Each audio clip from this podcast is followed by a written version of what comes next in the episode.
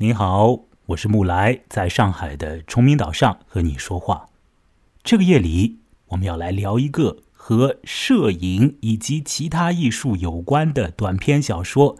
在这个小说里，会大量的谈到拍照片这件事情，啊，也会说到摄影家和模特之间的关系。而这个故事呢，如果耐下性子，把这个小小的故事读完，就会发现啊。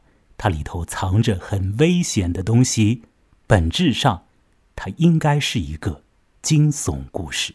那这个夜晚要和我来一起聊这个与摄影有关的惊悚故事的，是摄影艺术家罗永进老师啊，他在中国美院做老师啊。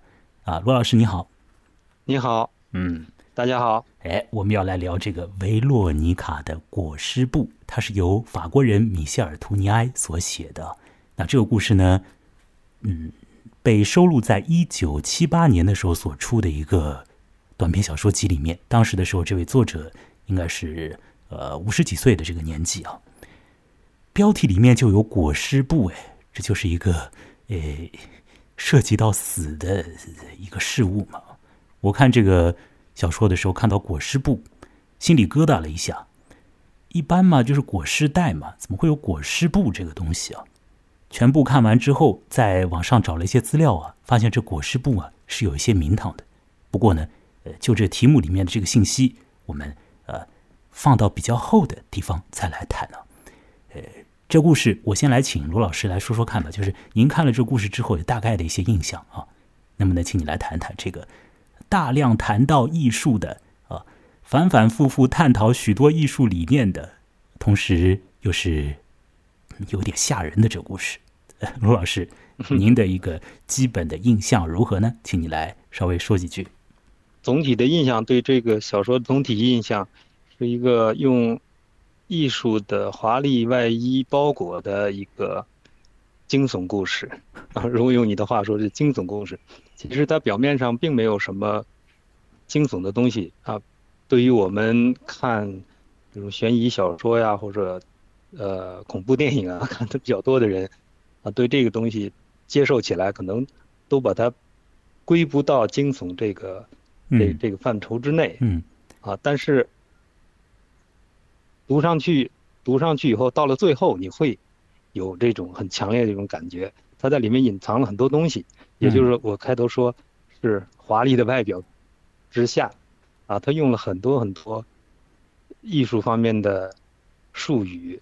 啊，艺术方面的技术，艺术方面的流派，甚至艺术史，嗯，把它做了一个艺术的包装，嗯，最后真是你要剥开这层层的呃华丽的外衣，完了你才能感感觉到，哎。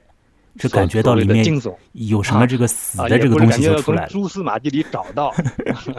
其实我觉得这个故事写到靠后部分的时候，已经是比较明白的，就是把这个死气沉沉的东西啊，就往外就已经已经外溢了，已经挺明白了。但是这里头，呃，这个结尾上还是有一些开放度，就是如果呢你存了一个善念的话，你会觉得哦，这个事情大概怎么样怎么样了，就就比较平淡的可能就收场了。那如果说你稍微的啊，在里面 稍微再想一想这故事情节上的一些东西，稍微再想一想的话，会发现，呃，其实啊，很有可能啊，呃，比表面上所看到的东西啊，更加的呃麻烦一点，或者更加的这个当中这个华丽底下的这层东西啊，更加复杂一点啊。好，对，而且它这个华丽外衣本身就非常的复杂，嗯，就呃需要比较。有一个比较大的艺术艺术的背景，甚至是摄影专业方面的一些经验，嗯，你才可能去再进一进一步往下去读，啊，可能有很多人看到一一开头看看到一部分看到一半的时候，可能就打住了，啊，由于对他这种东西的辨识度，因为如果是只只从字面上去读的话，可能比较比较平淡，但是你要如果对这个艺术有所了解的话，尤其是摄影有所了解的话，那你会往下看。对，这个故事呢，对挑挑读者的感觉是。对对对，就是这个意思。就是他一上来他就呃设置了一个那个钩子啊，他不是勾住，大众的，他是勾住那一小部分人的，呃，就是那些对艺术啊有一点喜欢或者有所了解的人，因为他一上来就讲了一个事情，是叫做在每年的七月份都会举办的一个摄影领域的盛事，在法国阿尔勒所举办的阿尔勒摄影节。这个小说一开头就把这事情给说出来了。啊，每年七月都会办。我要说呢，他说错了，因为二零二零年七月是不办了啊，因为 因为这个疫情的原因。啊，这是多少年来没有断过的 对，一个摄影界的盛事嗯。啊，可以说是世界上最著名的嗯，啊，延续时间也许是最长的哎，五十年了，啊他的到现在，啊，最长的、最成功的、最大的啊，也是这个呃从开幕到结束的这个呃展览期间、展览时间最长的，从哦春天到秋天。哎，这样啊？那他说是每年七月是什么意思啊，罗老师？七月呀、对啊，我看资料说是年七月啊这个节日是七月办的可能嘛？啊、不止，从不止，嗯，从春天啊，可能也许是晚春，然后嗯，一直到九月，好像是大概可能是一些预热啊什么之类的。很长时间。嗯，它比较重要的部分应该是放在七月，我在网上是有看到有这个说法，我有幸去过两次，是吧？嗯呃，在呃在不一次是夏天，一次是秋天，呃，而且摄影摄影界的人呃说起他嗯都是如数家珍，对津津乐道的。对，他应该是最重要的那批摄影节里面的一个了，应该说就是最重要的 就是最重要的啊。呃摄影节啊，最重要。我估计就是这个、啊这个摄影节，它在七月份的时候是正式的那个那个呃这这个这个展示的时间段。那么可能在前后它有一些延伸的活动啊，或者就是因为在呃阿尔勒那个地方有这个摄影节之后，就是整个的一年的很多时间啊，大概都是这个城市就是围着摄影转了，所以大大小小的展览对应该也是呃常常出现的啊。所以这个城市你一提到它，呃，那么对于对摄影有兴趣的人、有所了解的人，呃呃，或者是从事艺术工作的人呢，那就马上就喜就是有兴趣了，就要看看这故事在写什么。但是反过来讲，反过来讲，对于别的人呢，可能就不知道这怎么回事啊，不知道这什么阿尔勒摄影节这是怎么了？是嗯。这个地方，它除了这个摄影让它出了名，然后它现在其实给大家的印象就是一个摄影城市。嗯。啊，其实呢，它还更早一些呢，它是，嗯，梵高画他一些主要的作品的地方，哦，还有这个渊源。还有这么个由来哦。啊，并且，并且呢，在法国古罗马的遗迹比较完整的像，像像竞技场嗯比较完整的遗迹，呃，已经比较少了。那阿尔勒是一个，所以它还有呃这些元素在里面。那选摄影呃摄影节所呃选这个地方，跟这些呢也有一些关系。嗯，它对它还是一个海边的城市，还是一个海边城市啊，所以风景啊，自然的这个风貌也好。刚刚也说到这个人文地理不错，对，呃，自然风光应该也是很棒的啊。所以，所以，这故事呢，啊就是你一看，他首先跟你提这个七月份嘛，办什么阿尔德摄影节之类的啊，专业摄影人士啊、爱好者啊都去了，文艺青年也去了，在那儿评头论足的啊。那么，甚至这个嗯故事的第一段里呢，就写到了呃一溜的这个摄影家的名字啊。呃，我 我自己也都不认识这这这谁是谁啊？罗老师，您应该就认识这里面的几位啊。呃我只认识一个，他写到了那个叫谁来着？布列松，这个我知道。啊，布列 啊，对，其他这几位我都呃不太了解。就是嗯，对，应该也是法国的吧？呃，他们做呃有一帮子比较好的，当时的呃呃二战以后，嗯呃一一帮比较好的呃摄影师，他们自己组织了一个团体，叫马格南图片社。那嗯布列松是呃他们创办人之一啊，而且他的摄影理论呢，对对这个摄影的影响非常大。后面的摄影就是叫决定性瞬间。对，对，这个这个话啊我听到过。然后这个呃，其他这些人都是响当响当当的人物，就嗯二战以后，嗯嗯那么呃七十年代左右吧，啊，嗯这个就是在图片摄影，也就是说媒体里面出现的这种摄影，最活跃的时候。对，那么这些人都是一些主要人物。我在想，当时那个年代，就是这个法国这个作家、这小说家写这故事那个年代，就摄影，它作为一个艺术的样式啊，或者形式啊，应该也是这个地位属于，嗯，和现在应该不太一样吧？因为现在还有这种电子的东西啊，网上的这些东西啊，对吧？这个电脑里面处理处理啊。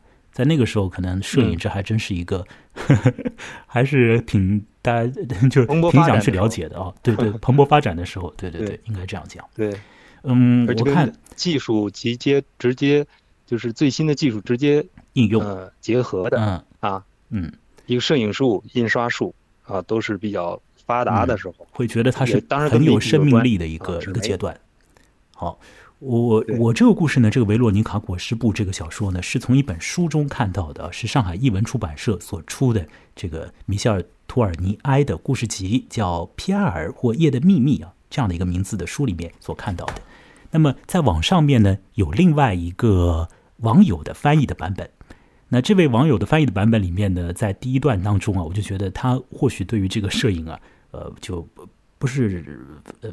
非常的了解啊，所以当他在翻译的时候就觉得有点问题啊。比如说，他提到了那个呃，有关于这个布列松啊，他说呢，这个网上的翻译是说布列松啊，他好像是有一个想法，就是眼见不一定为实。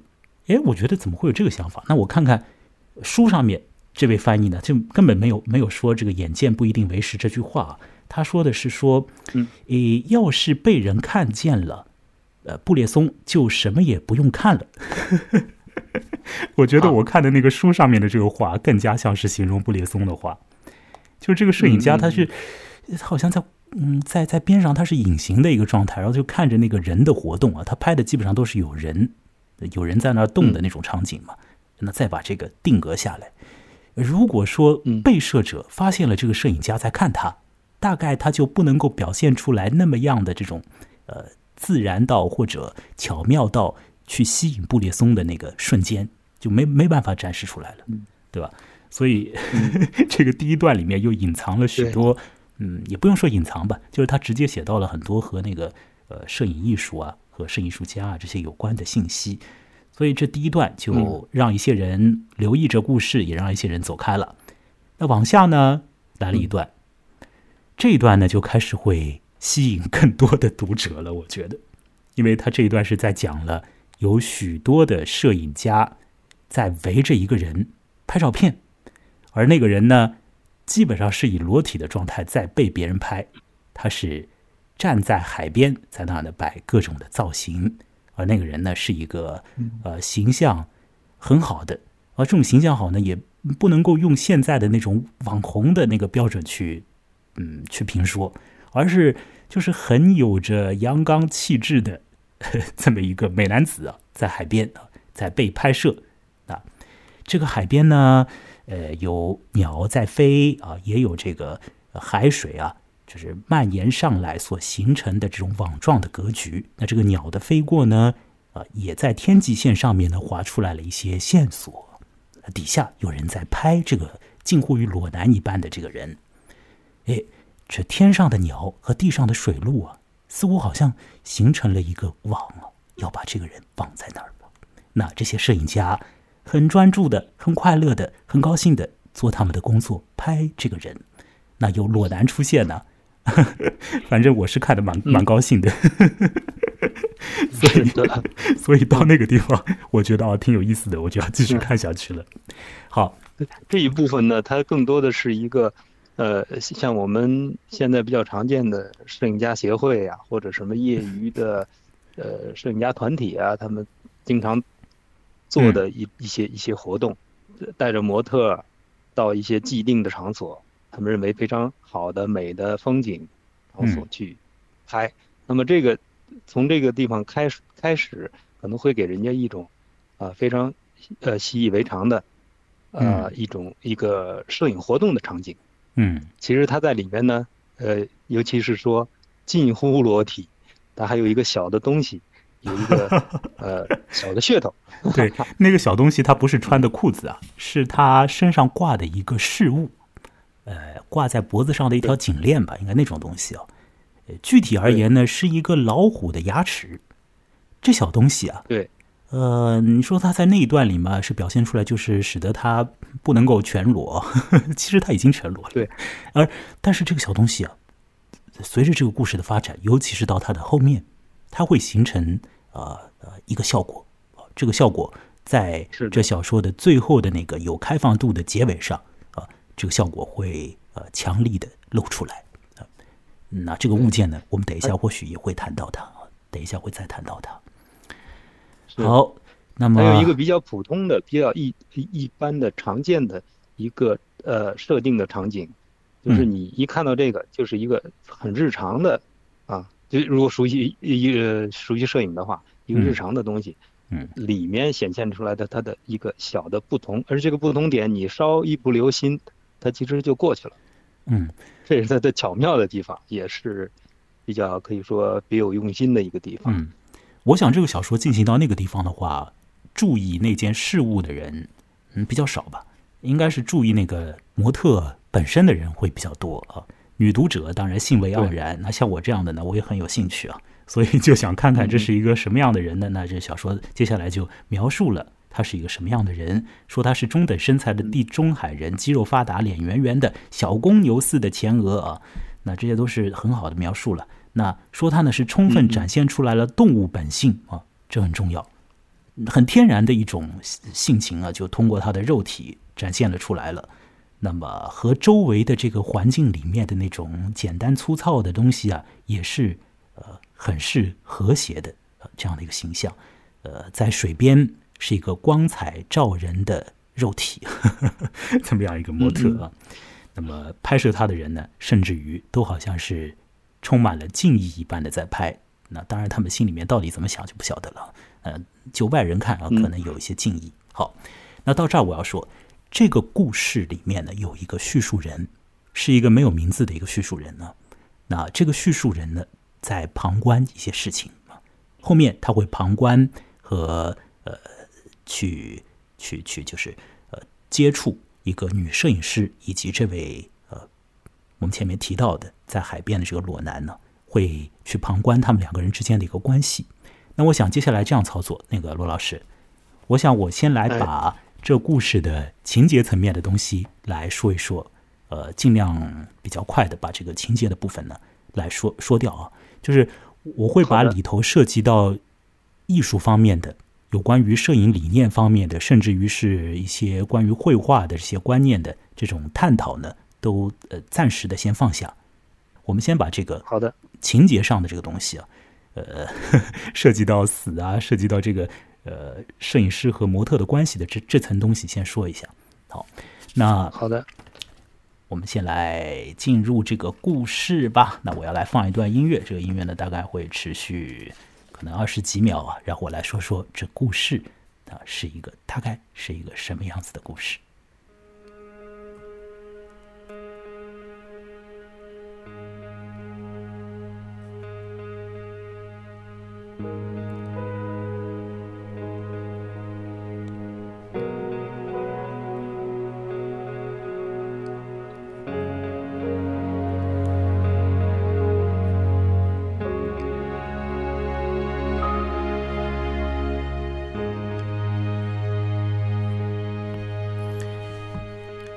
米歇尔·图尼埃的《维罗妮卡的裹尸布》里头的那位叙述人，他看到了很多摄影师在拍一个裸体的男模。那后来呢，他和这一众摄影师里面的一个摄影师有了具体的接触。那个摄影师是一个女人，呃，她就叫维罗妮卡。这位维罗妮卡呢，呃，据这个叙述人讲呢，嗯，是一个看上去就是。有这种智慧的感觉和疯狂的感觉啊啊，代替了这种女性的美感的这么样的一个女摄影师啊，似乎在她身上有一些呃疯狂的一面呢，有她的一个呃执着的一面，有她呃这个智慧的一面呢。那么看看这个摄影师他会做出什么样的事情，以表现他的智慧啊和疯狂的性质呢？这位摄影师啊，维洛妮卡首先告诉小说里面的叙述人说啊。在海边，这个样子，一众人围起来拍一个裸男，这个做法哦，俗不可耐，很糟糕，就像是在拍明信片上面的画面一样，一点意思都没有，非常不艺术。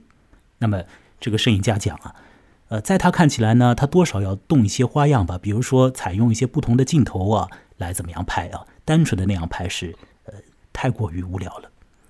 那这位维罗妮卡首先呢，发表了一通这样的抱怨和呃这这样的这个对这个活动啊，对这个拍裸男活动的这个批评。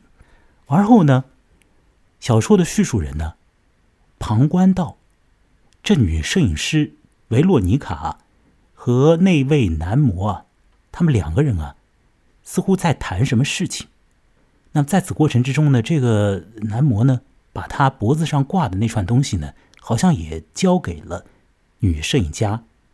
随后，这个维洛妮卡就开始啊，把那个男人当做他的一个一段时间里面的固定模特来使用，就是呃私属的模特。那一众摄影师都走了，那只有这个女摄影家和这个男模之间建立起来了一段时间里面的稳固的关系。那这个女摄影师呢，就一直在拍这个男人。摄影节啊。他叫节嘛，当然就是一段时间而已了。那，呃，摄影节完了之后啊，那个个人都要回个人的地方了。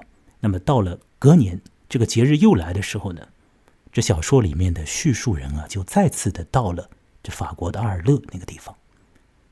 当时去的时候，呃，他当然基本上也把什么维洛尼卡那个男模啊，大概也就忘掉了。不过呢，哎，他倒是又遇到了这个维洛尼卡。和那个男人，这个二度相遇的时候，他发现维罗妮卡还是老样子，但那个男模啊，神形大变，然后已经变掉了，就很容易的能够看出来，他的身上发生了一些变化，他的精神气质似乎也随着他的身体的这个体型体态的变化而有了一点点的变化。具体来说，是他的眼光，好像也变了，比如说这个眼窝也陷下去了。那他的身体呢，比一年以前更加的像是结实啊，这样可能是精壮这种感觉啊，就总而言之可能瘦了一点那样的。那么那个原来所有的那种像是男孩一般的那种活力啊，就减弱了，代之以了一个别的什么样的东西？那显然这个维洛尼卡呃，在和这个男模。进行工作的过程之中啊，肯定是对这个男模 提出了一些什么要求啊，让他做了一些什么事，或者呢，呃，打引号的什么调教了他之类的。那么，总而言之，这个男模的身形和气质都有所改变。那么，在此之间，呃，在此期间呢，呃，小说的叙述人和那个女摄影家之间啊，展开了许多的讨论。女摄影家和他谈到了一些和摄影有关的理念。那这些东西，我们先我先把它给放下来啊，等一下我们再回过头来再谈。那么，呃，也给这个呃小说的叙述人展示了呃维洛尼卡的工作间。那个工作间呢，就在阿尔德那儿，是一个小茅屋啊。一进去啊，发现的这个茅屋里面呢，只有两种东西，一种东西呢就是各式各样的摄影器材啊，林林总总的。那另外一类的东西呢，是健身器材啊。就是各种各样的健身器材啊，这种机械的这种东西啊，那器械的东东西啊，那就是这个女摄影师和这个男模，好像他们呃生活的也是挺紧密啊，紧密的绑在一起的，这样在那个茅屋里面。好，摄影师和小说的叙述人讨论艺术啊，讨论来讨论去。呃，小说的叙述人当然也有机会去看。维洛妮卡到底拍出来了什么样子的那个男模？这个小说没有具体的明讲，这个照片到底是什么样？只说呢，这叙述人看到就是很一般的那些，呃，这个人体模特的照片呢，放在一个什么黑色的这个垫纸上面呢，这样子，他没有具体的去描述这个照片本身是什么样子，倒是说了很多两个人之间的，呃，有关于艺术理念的这个讨论。完了之后，可能过了几天之后。这样子的有关于艺术理念的讨论还在进行啊，那么到了一个要告别的阶段呢，小说里面的叙述人提出说，他想要再和呃那个男模见一面，也和他说声再见啊。那那时候呢，这个女摄影师啊，她好像神色呢一下子有了一点的变化，啊，但是他还是说啊，你可以去和他再见一下他啊。那于是乎，这个小说里面的叙述人就又有了一次机会去见那个男模。那回他所见到的那个男性模特呢，依然是以像是裸体的这个状态啊，呃出现的。他似乎是躺在一个什么地方？呃，好像是睡着了，躺在一个像是一个蛋形壳子的一个什么样的一一个一个环境里啊？嗯，没有给那个小说叙述人以任何的回应啊，就躺在那儿。那呃，似乎睡着了嘛，也也就没没去叫醒他。那这个叙述人也就也就离开了，也就离场了。后来又过了几天，呃，这个叙述人呢，在一个像是酒吧啊之类的地方呢，又看到了维洛尼卡。维洛尼卡呢，在那儿像是酗酒一样的喝一些烈酒。维洛尼卡一见那个叙述人，就说：“那个男模特走掉了，不是不辞而别，而是留下了一封不算短的信，啊，走掉了。那封信呢，用词用语遣词造句啊。”不像是一个那个，这个就是比较原始粗犷的这个这个男性写出来的，好像还写的蛮动情的啊。那那个里面说到说是哎呀，我们我们相处那么久了，一年多的时间，呃，我和你摄影师之间呢也建立起来了一些呃深层的关系啊，啊，你给我拍了多少张照啊，我都记下来啊，说是有呃这个两万两千多张，反正他就点点算这个数字啊，点算的非常清楚。那么又说到是说，您在我这个身上拍拍照啊，就像是什么把把动物的毛啊、皮啊什么之类的都要一层一层给你扒掉啊之类的，你就把我给掏空了啊，把我掏空了。但是呢，你扒到最后呢，就是我这层皮啊，我还要留着啊，有些东西可以给你拿走啊，你也已然拿走了。那我身上的这个呃，最起码我有一层皮，我自己还带着。那么我走了，我走了呢，这个又是一个新的我了啊。那你的。给我的这个经历啊，很好的，我和你这个关系啊也非常的好，非常的妙了。那我反正要走了，那我走了的话呢，呃，你再看到我的话呢，你不会看到我了啊。如果你再遇到我的话，你会看到的是透明的东西啊，你不会看到我了。那我走之前，我呢要把呃以前曾经在你那儿的那个呃小东西拿走，就是那个老虎牙齿的那个颈链，我要把它给拿走。好，写了一封这样子的信。这封信呢，很怪，很怪的。呃，因为它非常不像是一个，呃，此前，呃，嗯，就是看不出来任何这种这个性格的这个这个一个比较纯粹的男模所写出来的信。因为这个信里面有太多关于涉及到观念的东西，涉及到情感的东西啊，甚至于把女摄影师所拍的照片的呃张数都点算到个位数。这个有点有点奇怪的啊！一个模特怎么会你拍多少张照我都知道呢？对吧？有点怪。但我们先不要管他了，这反正就是维洛尼卡展示出来的一封信啊，说是这个男模留了这封不长不短的信啊，情真意切的信啊，然后就走了，不见了。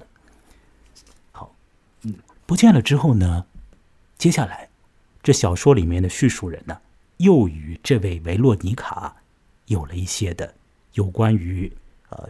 中世纪绘画里面的，或者中世纪艺术里面的，呃，不是文艺复兴艺术里面的啊，对于那个人的什么尸体啊、解剖啊这个方面的一些讨论，因为这个讨论呢是在前面，呃，维洛妮卡就已经提出来过的，在此前维罗妮卡就已经在一个讨论上面啊，就提出过啊，某一些的摄影师喜欢拍静止的东西，那么这种流派的摄影师呢？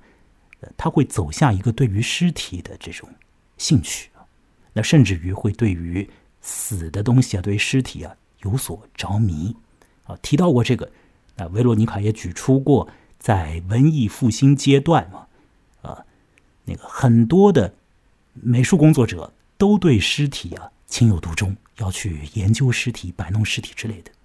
那所以呢，呃，这个小说的靠后部分。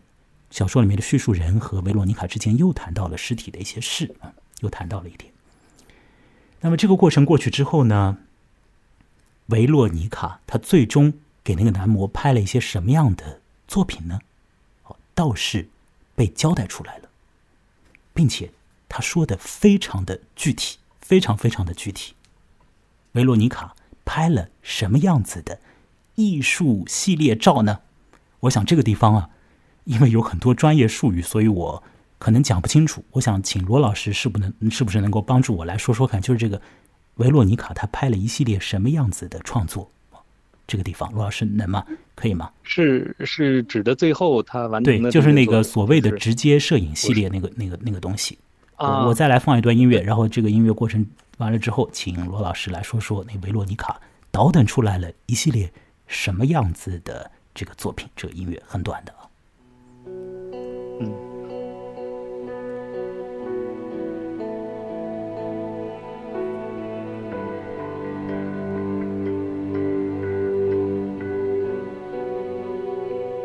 好，罗老师请讲吧。嗯，他其实是，呃，这里面提到的可能有两种作品，就是我们我们就姑且把它称作啊、前期的和后期的啊。那前面的是直接做在纸上的，它称之为直接摄影，其实是不对的，应该是说叫物影，就是用物体它的形没有经过照相机，没有经过放大机，而直接在感光材料上，也就是说，放大相纸、放大纸这种感光材料上直接形成影，把这个一个物体的影直接印在上面，通过一些化学手段，它这里面也呃说的还算是详细吧，就一般人能够应该能够看得清楚。嗯啊，这是一种手法。呃，但是他这个做的呢是用了活人，这又跟我们通常说的物影又有一定的又又有一定一定推进。嗯。他用的活人，嗯。呃，一般的直接摄影是把呃感光材料呃放在一个暗室里面，然后上面放一件物体，一开灯，一打光，那么就把这个物体的影子投射在那张感光材料上，嗯，就就形成了一个呃就是大概意思是不是我们可以理解，就是把那个照相机那个东西啊就拿掉了，那么只留下来了照相机里，嗯，根本没有照相机，只有你要拍的那个东西，还有一个对一张那个的外形显影纸，这个东西的外形。对，然后那个东西呢被一个啊。光就是就就是放到那张纸上去了，投射到一个 投射到纸上去个影子，一个东西的影子，就肯定看不清那东西的具体的上面的纹理啊，什么都都不见了，就只能是一个影子，用这个方式出来的是吧？呃，可以做到用技术手段可以做哦。到有一些肌理的。哦，啊，但是呃，就通常情况下讲，它就是一个剪影，嗯嗯，一个剪影，也可以做出，那那就更复杂了。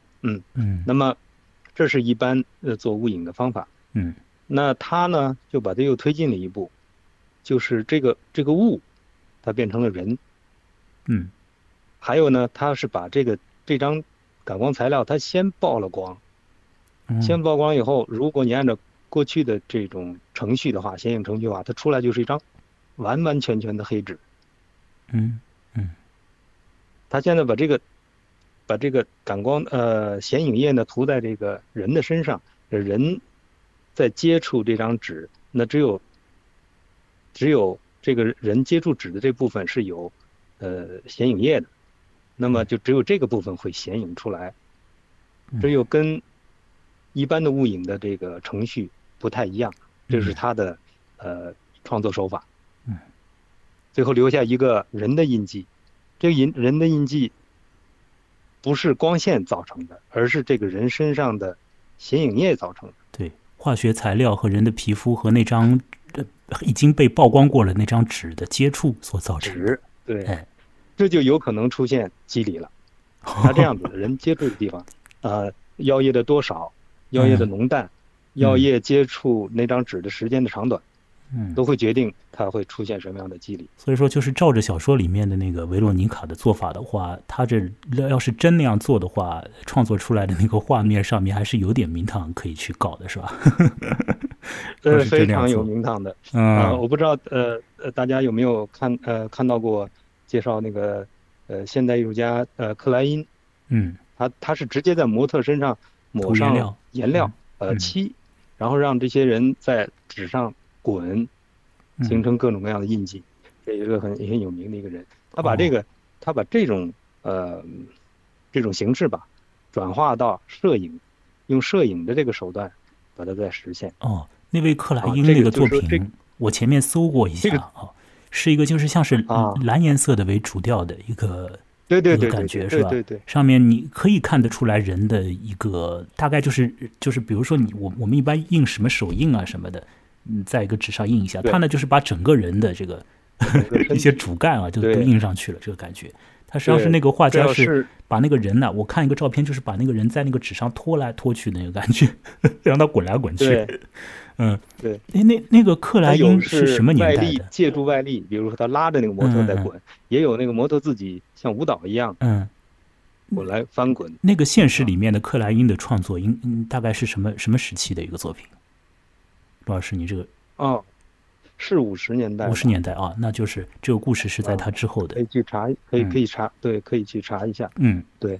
所以这个故事里面所说的这个维洛尼卡，最终对那个男模的一个呃照片的这个呈现呢，它有一点从或许有一点从那个克莱因那儿有一些灵感的呃使用啊，就是他把那个照相机那个器材啊给、嗯、拿走了，那直接的采用了呃这个已经被曝光过了的纸，那么再把这个男模身上呢就沾满了呃一些其他的化学的东西，再请这个男模在上面呢就是呃 趴在那个纸上或者滚啊之类的，于是这个纸上就对显露出来了一些的印记，所以这个是维罗妮卡最终所做出来的那一系列的作品。我觉得他的描绘可能很多，对他很多对这种东西的形容描绘，估计嗯都是跟有那个克莱因作品的影子在里面。嗯，完全有这个当然他可能性。当然他当然他对摄影是非常了解的，甚至他有可能就有一个很好的朋友，在尝试这类的创作。啊，你指的是作者啊，？这篇小说是什么时候写的呀？你前面提过，呃，他是在一九七八年的一个摄影呃一个一个故事集里的一篇，啊，七八年啊，嗯这这种创作手法，尤其到后面的那个裹尸布的那个，那都是，呃，非常可以说在那个年代就是非常的前卫了。哎七八年，就是如果说这个小说是真的的话，那就是很前卫的一个作品啊。但它是虚构的，它是虚构的啊。我们还是一个，这是一个虚构故事。哎，那罗老师，您刚刚说那个有有两套作品嘛？那第二种，第二种的就是裹尸布了，是吧？对后请期的这个啊，哎，就还是这个就是维罗妮卡用用在布上了做了什么？好，啊，就用布。他用的又换了一种又换了一种材料。前面嗯其实他呃做的这个直接直接印呃不是这 他所做的这个雾影嗯啊，已经是有他的创造性的东西在里面了。嗯，与众不同的东西在里面了，啊，就是这个模特模特本身主动的去做出这个印记。那后面呢，他又把材料又进一步的变化，原先是纸是吧？后来是布是用了用了布，后来用了布。那这个在在技术上就又进了一步，嗯，实现的实现的可能性啊、成功率要减要减低很多，嗯，对啊，这就是他的想象力就更多又了一点。又难度难度更大，嗯难度更大。嗯，嗯可以说呃比这位如说呃前面的那个前面的那个，我可以用呃工业生产的成品的纸嗯放大纸去做。那嗯这个呢，你就需要有呃很强的、很完善的那个暗房，还有那个强大的化学呃化学方面的像像像工程师要嗯来协助。支持。嗯。对，呃，你才能够让裹尸布上能有能能有那个显影剂，它嗯可以去显影。嗯。啊，这个是挺复杂的，好。这要在暗房里面通所以这小说在试剂才它的最后所讲到的这维洛尼卡所创作的这个东西啊，最终最终的那个作品呢，它就是在布料上，呃所呃留下来的那个男模的一些的印记，这种人的这个感觉在那个布料上出现。那到了内部的时候，实质上。呃已经对于我们所一般认为的那个摄影这东西里面的很多东西，它都已经打破了。比如说，刚刚罗老师您所讲到的，脱出来了。哎，已已经脱离了，已经从中脱离了。比如说，摄影一般是那个摄影家主导嘛，是吧？那他是 他是像模特就直接过去了，这个感觉。还有说是那个对，这呃是介质的成分。对介质已经是那个布，而不是一般的那种成像纸，这个这个这个感觉。对，好，这小说最后就讲到了这个，讲的是比较详细的。如果我我我看的话，我还真不会去 留心里面那么多的细节。那罗老师，谢谢你来介绍这个摄影里面的呃具体的一些现实性的操作，以及这个虚构故事所提供出来的这个没有在现实里面应用过的一个呃点子。如果它真的应用到现实里面来说的话，是蛮有问题的，因为那种呃化学材料是会对人的皮肤肯定是有损害的嘛，是吧？那是的，这里还有伦理提到这个，我我甚至想到一个呃一个案例吧，就是我的师弟，就是同一个学校的呃后辈的后后后辈的学生，呃，由于那个恋爱受挫折，他是掌管的他们班的暗房。他就把显影液给喝了，自杀了。哦，自杀了，人确实就就那么嗯，呃，眼睁睁的看就死了，没有任何解药，弄到医院去，就是很快就完了。所以这个毒性 毒性很大。他只仅讲到皮肤，嗯，那么会会被后面引引引呃引到那个那个人的消失，最后这个男模特的消失，嗯，会不会跟这有关呢？这个读者会做思想，哎，因为到了那个地方的时候，实际上情况已经，呃，已经比较的危险了。就这故事一开头所有的那种云淡风轻啊，像是摄影家协会那样的弄一个模特在海边拍照啊，那种气氛已经荡然无存了。有的首先一层是那种啊，呃，就是很艺术的那些描述，呃，涉及到观念艺术的一些一些很具体的那种。技术性的介绍，啊，这个很很具体的把它给形容出来给你看。那么你喜欢艺术的人呢，比如说像罗老师这样有具体实践的，那肯定可以从中看出一些东西来。另外就是这故事的气氛了，它完全变掉，已经已经变到了有一点，呃，对于一般人而言呢，是有一点阴森的。我觉得已经有点怕怕的那种感觉。就是你这样去折腾一个模特，你在他身上涂那么多的药啊，化学的东西。那肯定一般想来，要要有最起码有点后遗症吧，是吧？怎么可以这样去折腾呢？这个里头是不是有伦理问题啊？等等的。好，那这故事呢，到了那里基本上已经要终了。不过，嘛，不止这样，不止这样。呃，这故事有一个尾巴，而这个尾巴呢，会形成出一个呃开放性的理解的可能。那我来说说这故事的最终。啊，出现了什么样子的动静呢？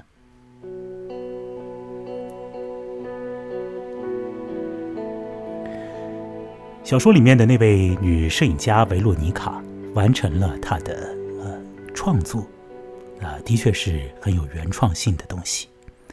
那么这些作品呢，就被展示了出来，办了一个个人展览。那个展览所带出来的气氛，呃，不同于一般的。呃，常规的这种白匣子空间里的摄影展呢，它会让一些参观者感到心里面呢有种压迫感。呃，最起码让这小说里面的叙述人感到心里啊受到了这个逼挤和压迫的这种感觉。那么，这位叙述人就看了那个展览，看完之后啊，他又遇到了艺术家维洛尼卡女士。这时候呢，这个叙述人呢就忍不住又问了一下，说是那那个男模后来怎么样了呢？他当时当时不是留了一封信就不知所踪了吗？那后来你是不是又遇到他怎么样的？好，这维洛尼卡呢，那时候呢他怎么样呢？基本上他是缄默不语，露出神秘的笑啊，他没有回应这个问题。这个小说就要结束了。不过呢，一个情况出现了，就是。这叙述人啊，看到维洛尼卡的脖子上挂了一个东西，那个东西呢，不是别的，正就是一枚老虎的牙齿，正就是呃那位男模长期哦戴在身上的，脱光了衣服裤子都不想要把那个挂件拿掉的那个挂件呢，就是那东西，它呢在维洛尼卡的脖子上，这故事就结束了，这故事就结束在那儿。而我要说的，这所谓的开放的理解的可能呢，就是前头那位男模写了那封不长不短的信里面呢，提到说他把那东西啊，把那挂件不是拿走了吗？那怎么会那个挂件现在又在维洛尼卡的脖子上呢？这实质上或许会啊，透露出来一些更加危险的和。惊悚的内容。关于情节已经说完，我想在这一点上，罗老师，您觉得这个男模他到底怎么了？我觉得他已经八成是死了，是他已经不在了，他已经不在了，是吧？他不在了，我的意思是说他是不在这个世界上了。是的，他已经他已经不在这，对，已经消失了。而他是怎么消失呢？这就就留给了读者了。嗯，他你从上下文看，他会呃一一种什么样的什么样的形 形式消失，有一个非常广阔的一个猜想的余地。嗯，呃，很有可能我的猜想就是在那位女摄影师对他就弄来弄去，去请他做各种各样的这个。最后一步啊，比如说，呃，放上了这些显影材料去做，是不是？这过程里面大概就他已经奄奄一息了。因为在那个之前呢，这故事里面有一有一个线索，就是说，呃，女摄影师是让那位男模啊少吃东西，那么让他呢多锻炼，少吃东西，实质上是一个 很不科学的这个建议啊。就是如果你要健身的话，不应该这样，你要你是要吃点东西，但是不让他吃。那么让他一直去练那个器械的东西，其实呢，就是把这一个本来可能体型也是挺好的，那后来当然就很精壮，但是再到后来呢，可能这个肌肉啊也要开始萎缩了，也要开始消损了。所以这个人呢，其实已经有一点从一开始那个很阳光，到后来嗯有点气色不好，再到后面的话，大概已经真是有点病态那种感觉。对，蜷缩在床上，蜷缩在床上，这是最后的那个叙述人所看到的那个人的呃形象，男模的形象。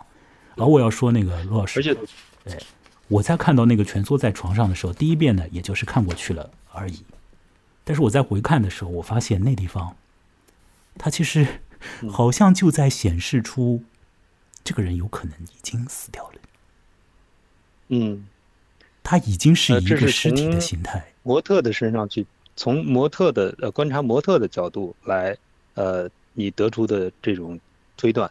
那从艺术家的这个角度上，从这个维罗妮维罗妮卡的这个角度来判断呢，因为他这个人对艺术的这这种执着，他对各种各样手法的尝试，对不同的表现形式的探索，还有他的那种特别特别呃执着的一种追求。他都有可能最后把这个模特按照他的 一一一种呃创作的思维去做出一些你意想不到的一些效果，他就把它作为一个艺术创作的一部分，就像一个呃显影的材料，显影显影剂的里面的成分的变化，他把它完全按照自己的意愿做成了什么了？对，呃，卢老师，我想您的话的意思是说。这位维洛尼卡，他有一套他自己的想法。那么，如果顺着他的那套想法啊，当然他那套想法是在这个小说里面有显示的，就是通过探讨艺术啊，就是交代出来的。那么，如果按照维洛尼卡心里边的那套思路走的话呢，他会走向一个呃端点，就是说把人当成没有生命的一个物来应用的，或者说是把一些有生命力的东西啊。使得他的这个生命力啊，就尽量的少，让他呢静静下来，就是趋于像是死了一样的。那这个维罗妮卡，哎，您说模特，嗯，用模特都是很极端的手段，而且从他的谈吐里面，他所要追求的东西都很都很极端，那就他这种前面的这些做法，就会让你推断他，呃，最后对这个模特。会怎么去使用？就是基本上是无所不用其极了。对，已经用到了这个“使用”这个词了啊。对，就不是说模特来配合他做什么了，已经把他当成一个不是人的，就是我来用你的啊。那好，是的，完全按照自己的意愿。那么这个维洛尼卡他到底有一套什么样的思路和想法呢？他的一心思意念怎么就是这个样子的？呃，让常人觉得不可忍受呢？啊啊，我们等一下再来解剖一下维洛尼卡的心思啊。那么现在呢？因为到了内部的话，我们就要谈这个故事里面所牵扯到的，呃，很多种的和艺术有关的这个理念上的一些探讨了。那那个部分，可能对于一部分的听者来说，会觉得哦，会更加容易睡着啊，所以我们把它往后压一点。我还是想在这个故事性本身上呢，再再说几句，然后我们再进入到后面的讨论啊。就是，呃，方才我说到，小说的叙述人看见那位男模以蜷缩的这个状态啊，呃，就是很有死感的一个状态啊，躺在那儿，没有任何的这个人的这个活动的这个状态躺在那儿。我觉得到了那一步啊，那个人已经是半死不活，或者是去就是已经是死了。那么。